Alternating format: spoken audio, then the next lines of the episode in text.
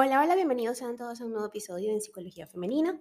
Para quienes son nuevos por acá, mi nombre es Isnaikar Blanco, soy psicólogo clínico y me especializo en la atención a mujeres. Trabajando lo que es el empoderamiento, el crecimiento personal y la autogestión emocional. El día de hoy, como siempre y es de costumbre, les invito y ya les dejé el link, ahora sí, en mi biografía de Instagram para que vayan a Patreon y pues bueno, formen parte de esta comunidad y a través de tres diferentes tipos de membresía podrás recibir un material exclusivo distinto. Así que bueno, ya lo sabes. Eh, puedes ir, el link está allí, dice Patreon, y podrás, eh, bueno, unirte a esta plataforma y sobre todo a mi comunidad, Psicología Femenina. También en esos links están, o en ese link que está mi biografía, eso te va a abrir otra pestaña y te va a llevar a, varios, a varias casillas. Y en una de ellas está también el club de lectura y el club de apoyo emocional. Justo ayer me preguntaban que eh, si era lo mismo y pues les digo que no, no es lo mismo. Eh, son diferentes contenidos. El club de apoyo emocional, las reuniones es una vez al mes y bueno, acá en Patreon vas a recibir un poco más de contenido. Y son contenidos diferentes, por supuesto. También, eh, pues les quería comentar que estamos leyendo un libro en el club de lectura que está genial. Se llama Emociones expresadas, emociones superadas. Y está muy bueno. Así que les recomiendo que vayan a unirse ya al club de lectura. Es totalmente gratis y por allí, pues bueno, compartimos mensualmente un libro que leer y seguir aprendiendo. Pues bien, sin, ya, sin más preámbulos, vamos a pasar al episodio de hoy, que estoy hablando de la infidelidad y cómo este puede llegar a ser una ruptura de códigos. Y voy a comenzar con un ejemplo de mi querido Rafael Santandreu, que es un psicólogo español y escritor. Y en uno de sus libros él coloca este ejemplo. Comienza así. Yo amo a mi novia y quiero que tenga una gran sexualidad. Y por otro lado, yo no quiero ser el único proveedor de su satisfacción sexual. Eso es una gran responsabilidad, un trabajo demasiado duro. Mejor compartirlo. Y te aseguro que es exactamente lo que pienso. Cuando yo leí este ejemplo que él colocaba en sus libros, porque suele colocar ejemplos de, casos, eh, y de hecho, pues en enero si no me equivoco, nosotros leímos, no, eso fue en diciembre, leímos un libro de él y pues bueno, sé que él escribe así. Pero cuando leí este ejemplo me sorprendió muchísimo que alguien dijera esto. O sea, ¿cómo no te va a importar que tu pareja tenga relaciones sexuales con otra persona? Y uno pudiera creer que no es en serio lo que dice este caballero, pero lo decía con mucha vehemencia y en el libro, bueno, pues lo aseguraba el psicólogo. Y es que la infidelidad ya no es lo que era antes. Por supuesto que siempre ha existido, pero todo indica a que está creciendo a pasos agigantados. En el 2018, el portal Ashley Madison, que es el Tinder de los casados, aseguraba que España es el país más infiel de Europa y el quinto a nivel mundial. Imagínense ustedes. Pero tenemos que replantearnos y, preguntarnos qué supone la infidelidad y cómo debemos afrontarla. Entonces, eh, la infidelidad, pues creo que tenemos que primero entenderla, ¿no? Ella lleva mm, detrás muchos factores, pero no necesariamente una falta de amor hacia la pareja. existen diferentes tipos de infidelidad que surgen ante distintas necesidades no cubiertas, como por ejemplo la infidelidad sexual. Consiste únicamente en el acto sexual sin carga afectiva, no implica nada emocional. Luego tenemos la infidelidad afectiva o romántica. Es el tipo de infidelidad que mayor ruptura de valores supone en la pareja. Aquí no estamos hablando solo de sexo, sino más bien también de atracción, de complicidad y de sentimientos de la pareja con el tercero, con la otra persona.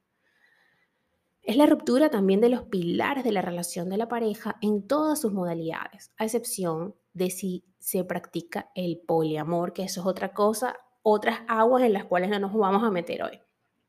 Pero en lo personal, sí pienso que eh, así como existen diferentes tipos de infidelidades, también existen diferentes tipos o niveles, mejor dicho, de tolerancia. Eh, allí, pues bueno, yo he visto personas que sí dicen yo podría perdonar que mi pareja esté sexualmente con otra persona, ¿ok? Podría tratar de superarlo. Otras como yo, no. Ese es un límite infranqueable. Entonces, allí también juega, y es algo muy subjetivo, el tema de, los límites de, la otra persona, de, no sé, vamos a llamarlo en este caso, el afectado o la afectada. Existe también la infidelidad directa. La persona, en este caso, planea ser infiel. Es posible que no tenga claro con quién, pero sí su objetivo. Cuando alguien se apunta o se abre una aplicación, un portal como el Ashley Madison, que su función es facilitar relaciones extramatrimoniales, la infidelidad se considera planificada y directa, señores. O sea, ¿para qué te abres una app? ¿Para qué te registras en un portal así si no planificas serle infiel a tu pareja? Y eso sería la infidelidad directa, la que yo sé que lo quiero hacer y lo voy a hacer. Otro tipo de infidelidad es la indirecta. No existe una intención inicial de ser infiel. La infidelidad se produce de forma irracional y repentina, y en estos casos el arrepentimiento de la persona infiel está casi garantizado. El tema está en que lo perdonen, pero eh, el arrepentimiento está. En nuestra sociedad tenemos una confusión terrible sobre la fidelidad e infidelidad, dándole el poder de romper una pareja. No es así. Las relaciones no se finalizan por una infidelidad, se rompen por falta de amor, de ayuda, de alegría o de cuidado. Y sí, es posible que el anhelo de esto lleve a mantener relaciones fuera de la pareja, pero no es el acto en sí lo que la rompe, es el significado. Recuerden algo, lo dijo Albert Ellis. No, bueno, antes de Albert Ellis lo dijo Epicteto también no es lo que nos sucede, sino lo que pensamos de lo que nos sucede, lo que nos afecta. Y justo en este libro que estoy leyendo, en el club de lectura, ayer me topé con, esa idea. Eh, ella, la, autora es una mujer, habla sobre la psicología cognitiva y cómo esta nos ayuda a reestructurar los pensamientos y los esquemas. Y ella en ese, en, ese orden de ideas, pues también dice que la interpretación habla del sentimiento, de la sensación, de la emoción y del sentimiento, la gran diferencia entre estas tres variables. Y pues ella plantea que al final el sentimiento es la interpretación, es la conjugación de los otros dos aspectos por los cuales tengo que pasar a juro, porque sí, para poder asentar el sentimiento. Y pues dependiendo de mi decisión, de lo que yo decida interpretar de lo que sucedió, es decir, a nivel cognitivo, el pensamiento, entonces es como voy a vivir mi vida, o amargada o plena. Es una decisión personal. A ver, entonces, eh, para ir cerrando el episodio de hoy, les digo que la ruptura del compromiso duele.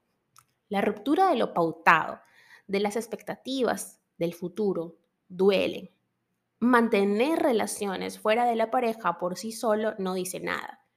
Es grave cuando la relación ha sido planteada en torno a la exclusividad, cuando entre ambos se ha llegado a ese acuerdo de la misma forma que se plantea hacer separación de bienes o dormir en camas separadas. La infidelidad duele y depende de los códigos creados en la pareja. Si la relación fue planteada desde sus inicios bajo un vínculo emocional y o sexual exclusivo, entonces la ruptura de este código duele y duele mucho, conectando con el desamor y heridas subyacentes, el rechazo, la humillación, el abandono y la traición. Pero este no es el único código necesario a pautar en una pareja no acostarse enfadados, llamar si se va a llegar tarde, celebrar aniversarios, periodicidad de las escapadas románticas, importancia de los detalles, los roles. En definitiva, todo lo que no se establece en los inicios no se puede exigir en el paso de los años. Necesitamos una visión más amplia de las relaciones de pareja, no basada únicamente en el amor eterno. Hasta acá el episodio de hoy, espero que lo hayas disfrutado y si ha sido así, por favor déjamelo saber a través de mis redes sociales, en Instagram, Twitter, Clubhouse y Twitch como Psiqueplenitud 11, ahora en Patreon como Psiqueplenitud, recuerden que les dejé el link en mi biografía de Instagram y en TikTok a eh, del usuario, a través del usuario Isnaker Blanco Psicóloga. Que tengan todas y todos un hermoso día.